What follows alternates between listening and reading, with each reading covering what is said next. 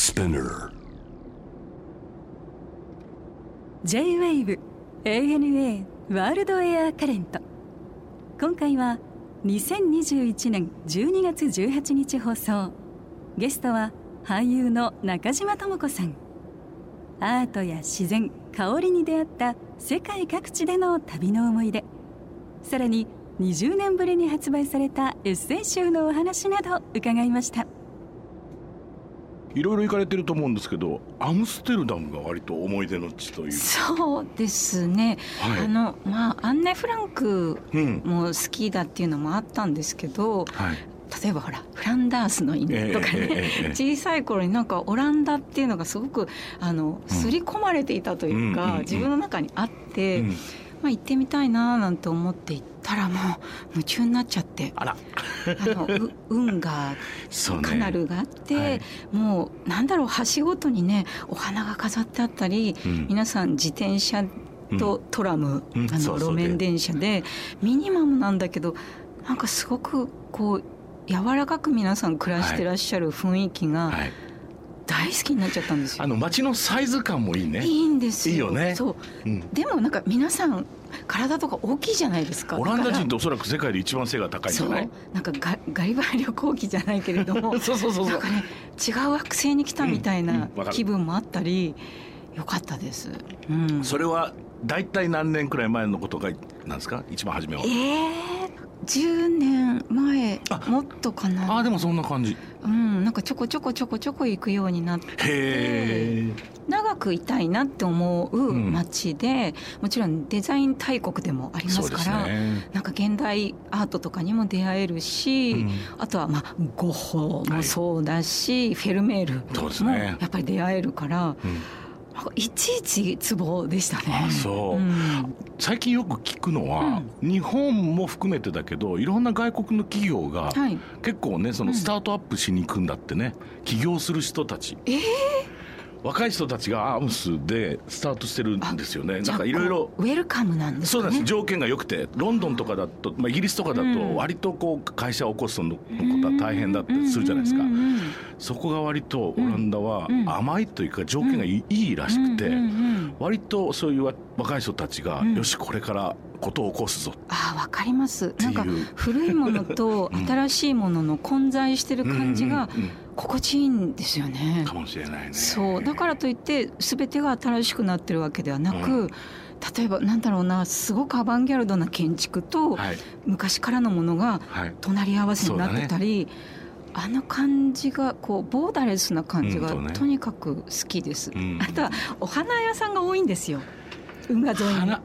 運河沿いに。そう市場みたいに。うん。だから必ず行くとまず花を買うんですよ。はいまあチューリップ多いですけどね季節によってですけどチューリップの花束も安いし、うん。それをガッと買って、うん。ホテルの部屋に行けてそこから旅をスタートさせるんです。いいね、あの運河になんかそう泊まれるやつとかもあるでしょ？そうボートで。ボートホテルボートホテル。ボートホテルってまあ一回泊まってみたいんですけどまだ経験がない。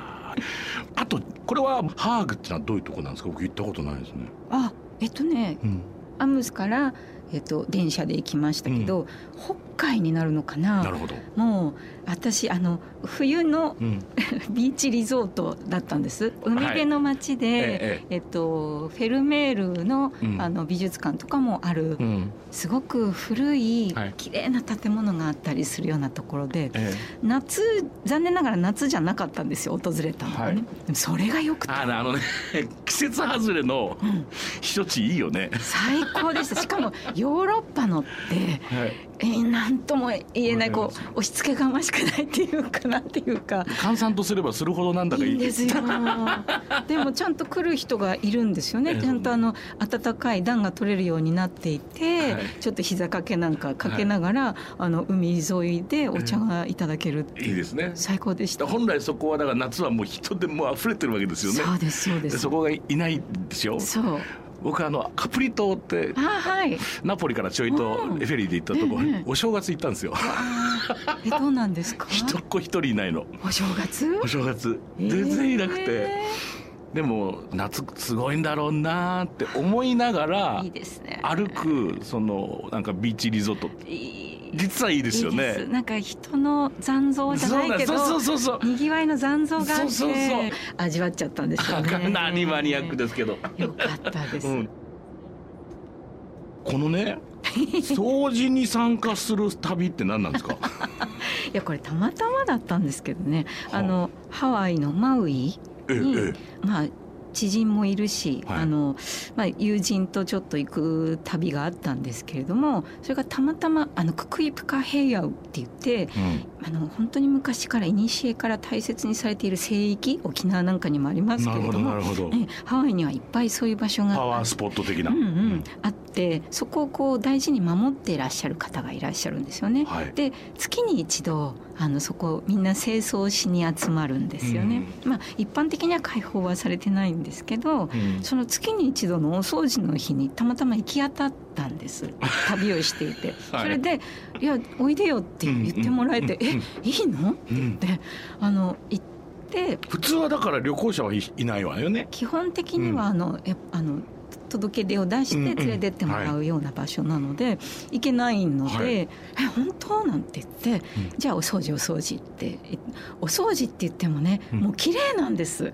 すごく豊かなこう緑がこうさわさわっとあの生えていて、もう整えられていますよね、月に一度ちゃんとお掃除されてる、そうだね。そう祈りの場だし、だからどこ掃除するんだろうみたいな感じなんですけど、あの三三五が集まった人たちが思い思いの場所で、うん、あの雑草を取ってみたり土を鳴らしてみたりちょっとこう枯れてる葉っぱを取ってみたりぐらいのもちろんあの枝をちょっと剪定して休憩所ここちょっと、はい。あの日差しが強い時には人が休めるようになるかもねなんてやる人もいる、うん、思い思いなんです。えリーダーがいて「はい君こう担当ここやりなさい」ってないの？ないんです。それぞれ勝手に遊んでてもいいんですようん、で三三五五そういう活動をして、はい、なんとなくみんなぼーっとしながら、はい、あのファーマーが、ええ、あのスターフルーツとかいろいろこう持ち寄って喉乾いたでしょ？って果実をいただいたり、でみんなで「最近どう?」なんて話をして、うん、でちょっとだけこうみんなで「ああなんか幸せだね」ってで帰るみたいな。なんて素敵。ってなるほどね。なんかこう大事にするとか古いものをこう敬うっていうのが、実は日々のささやかなこう、行為なんだなって思ったんですよ。こううやうやしくではなくて、毎日毎日の中で、うん、ああのここ綺麗にしたいなとか、うん、あみんなとつながれて嬉しかったなとか、そういった小さな小さな喜びの重なりが結局敬うってことになるんだなっていうことをすごく教わったあいいですね、うんうん、あとねもう一つは何でもいいってのはあるんですよきっと、うん、その、そこに集まるその言い訳といったらまた言葉が変わるかもしれないけれども、何かそこに行くため目的がちゃんと、あの明確じゃなくてもですよ、もう習慣になると、月に一度そこに行ったら会える人がいる。そそうで、ね、そこで過ごす時間がある、うん、まあ、ももっと言うとさ年重ねていくと生存確認的なところも出てくる。ありますよね。出てくんじゃん、うんうん、日本はやっぱりさいろんな、でもそういったところでこうつながるところがさなんか集会場みたいなのがどんどん希薄になってるでしょう。コミュニティの。うんなんかね。お祭りなんかねそれいい,、いいところでしたよね。あのみんなでさあの集まってあんたこれやってこれやってみたいなね。うん。ねぜひなんかこう復活していってほしいなと思いますけどね。ね本当だよね、マウイはどんなどんなことさもうより普通にもう自炊されるんですか？そんなことはない、うん。あそうですね。あの自炊できるようなところに泊まって。コンドミニアムみたいな。そうですね、うん、で、まあ、スーパーお気に入りのスーパーがあるのでそこ行ってそれどうどう違うんですか？スーパー まあ、このまずでかいの？いや違う。そんなことないの？オアフとかはね、うん、大きいところ。スーパーあるよね。そうそう面白いのいっぱいあるけど、うん、マウイで気に入ってるのはパイアっていう小さい町に、オーガニックフーズとかのを取り扱ってマナーフーズっていうとこがちっちゃいんですよ。もう野菜もあればグローサリー、はい、あのさまざまな雑貨もあって。そこだとね、あのオーガニックなあの歯磨き粉とかフロスとか、ね、しかもいろんなフレーバーだったりとかして、ね、そういうのが手に入るので、はい、あの 一日いっちゃったりするっていうのももう夢中になっちゃって。これは何？アロマオイルの世界的スペシャリストに会いに行った旅、はい、これもまた不思議だわ、はい、これはカナダのモントリオールにもう本当にあのアロマオイルあの植物から抽出したオイルの世界的な、もうおじいちゃんがいるんです、え。ー、もう世界中からその人のオイルを求めにそして知恵をあの絵に世界中から人が集まる、まあ、アトリエがあるんですけれども、はい、でその人のオイルを初めてお友達にプレゼントされた時になんか例えばラベンダーとかあいい香りとかありますけど、はい、彼が作ったオイルは、ええなんだろうね優しくこう抱きしめられたような感覚になったんですよ。本当にあったかくていい香りじゃなもう超えちゃっててもう本当にありがとうって思えちゃう優しいこの人に会いたいこんな香りを作った人に会いたいと思ったのがきっかけででそのいただいた友達に「いや私この人に会いたい」って言ったら「え行こうよいつ行く?」ってその場で言われたっていう。でえいついつ空いてる？あじゃあ連絡取ってみるって言って世界的権威なのに彼女は直接知っていたので、うん、忙しいから無理かななんて言いながら「あその日空いてるって言うから行く?」って言ってすぐもうエアも取って飛んでったんです。ねそれは何の仕事も絡みもなくてってことなんですか？会いたくて。バカね 会いたくて行っちゃったんです。いやでも素敵ね。いや僕も実はあの香水が大好きで、でもそういうあのエッセンシャルオイルとか、乙女みたいにもう何十個も持って家でブレンドして遊んでるんです。大好きなんですよもう。ミカエルのはぜひって感じですね。本当。ミカエルザヤットって言うんですけど。ミカエルザヤット。はい。それは日本では手に入るんですか？入りますね。ミカエルザヤットジャパンってとこであの彼がハンドメイドでブレンドしてるオイルっていうのとか、うん、シングルオイルもいっぱいあってあのカナダのね本当に大切に大切にあの抽出してる、うん、あの人たちからあの彼がちゃんと集めてやってるのですごく安心な。いやでも本当にアトリエも何百本ね千本単位なのかな。そのシングルオイルがい。っぱいある中から「とも子好きなの5つ選びなさい」って「うん」って言って、あのご対面できた時に大好きなものをゆっくりいくらでも時間かけていいから、自分のベスト5を決めて、 number one two three four five 分かったって言っても私何時間もかけて、うん、でも平気な顔して忙しい人なのに、そばにいてニコニコ笑ってお茶入れてくれたり、でその5つから一番好きなオイルっていうのをたくさん入れてっていう順番でブレンドしてくれて、うん、これは君のための君だけのオイルだねって言ってくれるんですよね。子供みたいな人なんですしかも。でしょうねこの植物はねって永遠にその植物の話をしてくれたり、うん、一緒になってねあのもみの木のそばに行って、うん、ちょっとこう木肌にぷくっと膨らんでるところがあるのを爪楊枝でピッと押すと、はい、ちょっとこう樹液が出てくるんです。うん、卵これ舐めなさいって舐めると美味しいんですよ。うん、いいねとか言いながら そんなことを何日も一緒にしてました。えー、最高。最高ですよね。いやもうねいや僕はもうこと高校生ぐらいの時から香りの世界にはまって、うん、あそうなんですか。でで本当にあの、まあ、音楽家になりましたけどあと3つぐらい何かこうそあ想像の中でねなりたい職業があって、うん、一つはあの料理人だったんです。料理が大好きだから、えー、もう一つはウイスキーが好き。でウイスキーのブレンダーやりたか。ったもう一つが調香師になった、えー、ものすごくなりたいと思っている今今も大好きですけど、もう仕事にはなりませんけど、うん、すごく大きな趣味の一つなんです香水のブレンドいやいいじゃないですか。えそれあのお音楽と一緒にやられたらどうですか？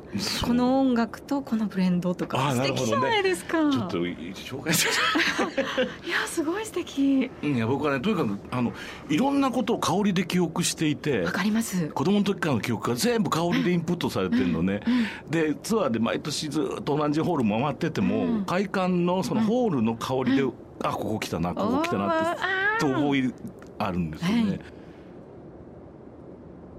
初めての海外っていうのはもう早かったでしょ？そうですね、まあ、ものすごい初めてっていうのが、うん、はあの そうそう、あの北の国からっていうドラマがね、うん、あの絶対当たらないだろうって言われてたんですよ。最初ね、そう。そうそれであの某局のお偉いさんが、うん、じゃあ20%取ったらねあの君たちみんなハワイに連れてってやるよっておっしゃったんですよ、うん、取っちゃったんですよ。やったって言って。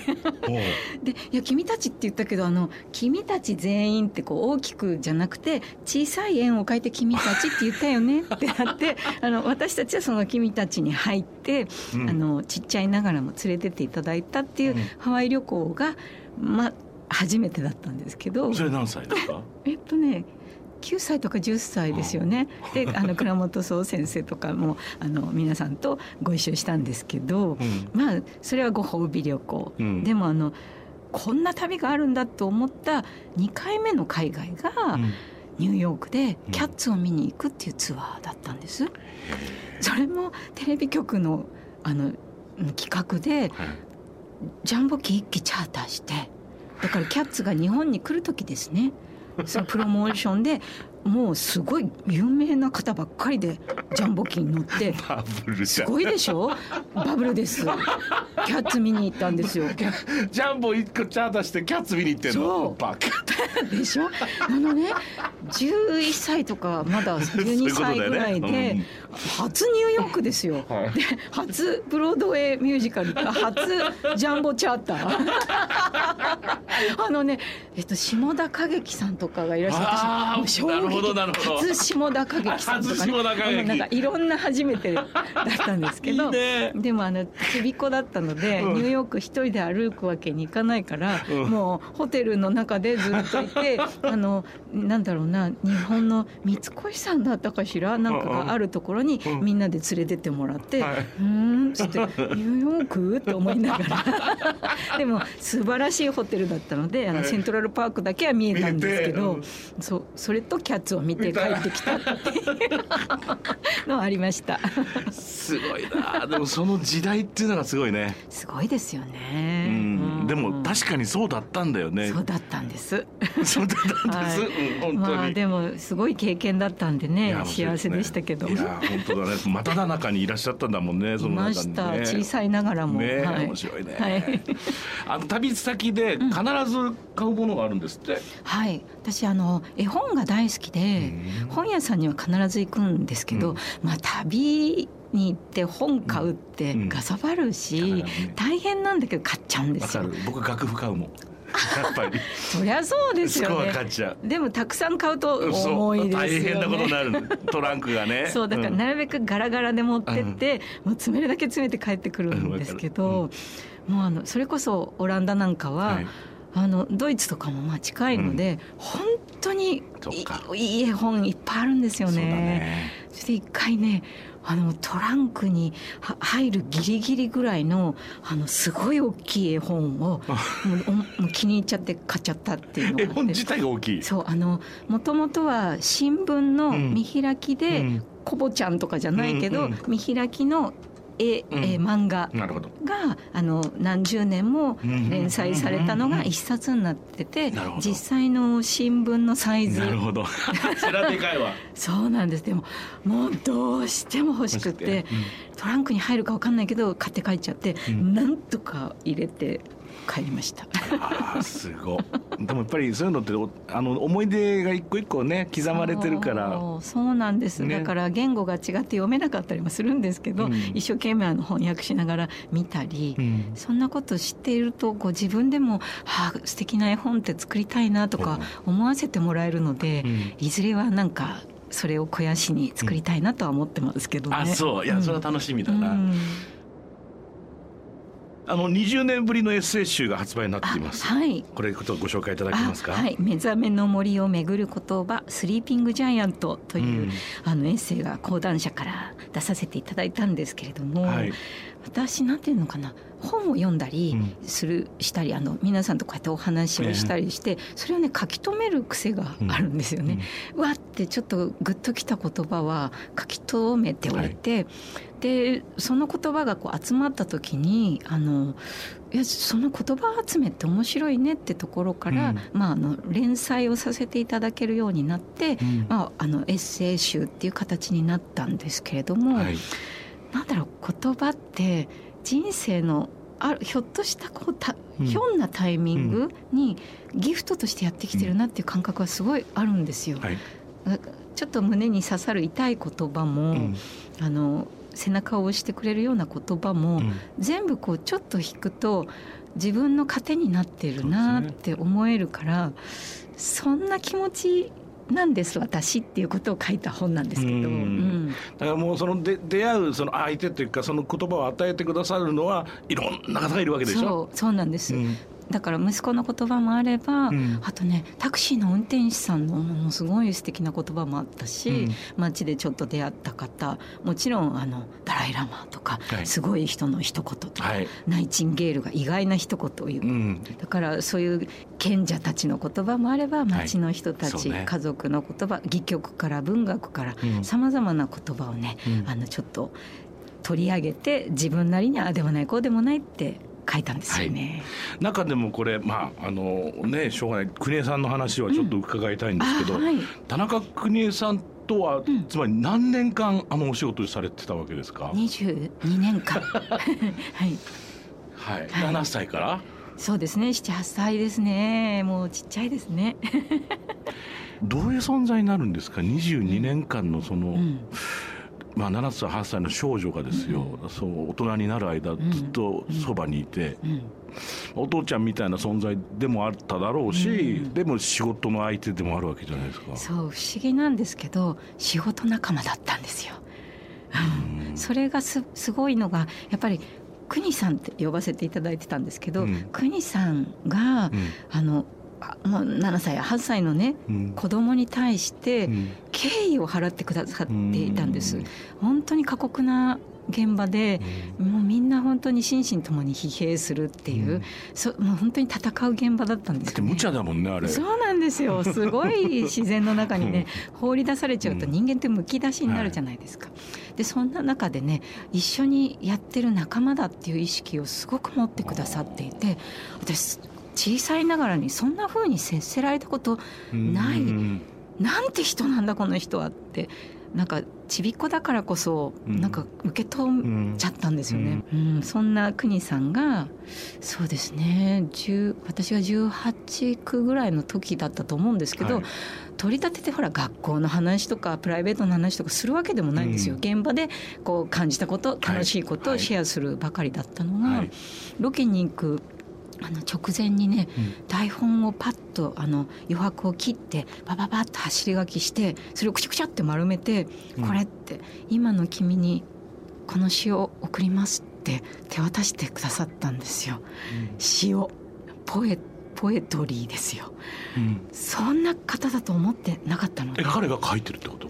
いやあのももちろんこう既存のものなんですけど詩を愛好なさってるっていうのもそんなお話もしたことないし私に対し小娘に詩を送ってくれるってちょっとびっくりしちゃって今の君の姿にっていうのが、私はこの方にずっと見て見守ってもらってたんだっていうそのいろんなものを乗り越えて、でもあなたがしっかりと立っている様っていうような詩だったんですけど、いやもう。いいね。すごい幸せでしたね。優しいね。うん。おそらく芸術の現場って年関係ないじゃないですか、はい、それはだから大人も子供も関係ないし、うん、実は同じ世界にいて同じように話するのは多分当たり前のことなんだろうけど、うん、それがこう長く続けられる秘訣なのかもしれないな、いや本当ですね。スタートがそれでしたから、うん。本当にいい経験だったんですよね。いいね。まあそんなことたちをこう本に書かせていただいて、うん、本当にいい経験したんだな私って本当だ、ね、振り返りますね、うん、ぜひぜひ皆さん「目覚めの森をめぐる言葉」はい、スリーピングジャイアント」はい、ぜひお読みになってください。ありがとうございます。じゃあそこれあと最後にですね、はい、あの必ずあのゲストの方に伺ってるんですがともこさんにとっての旅って一体何ですか？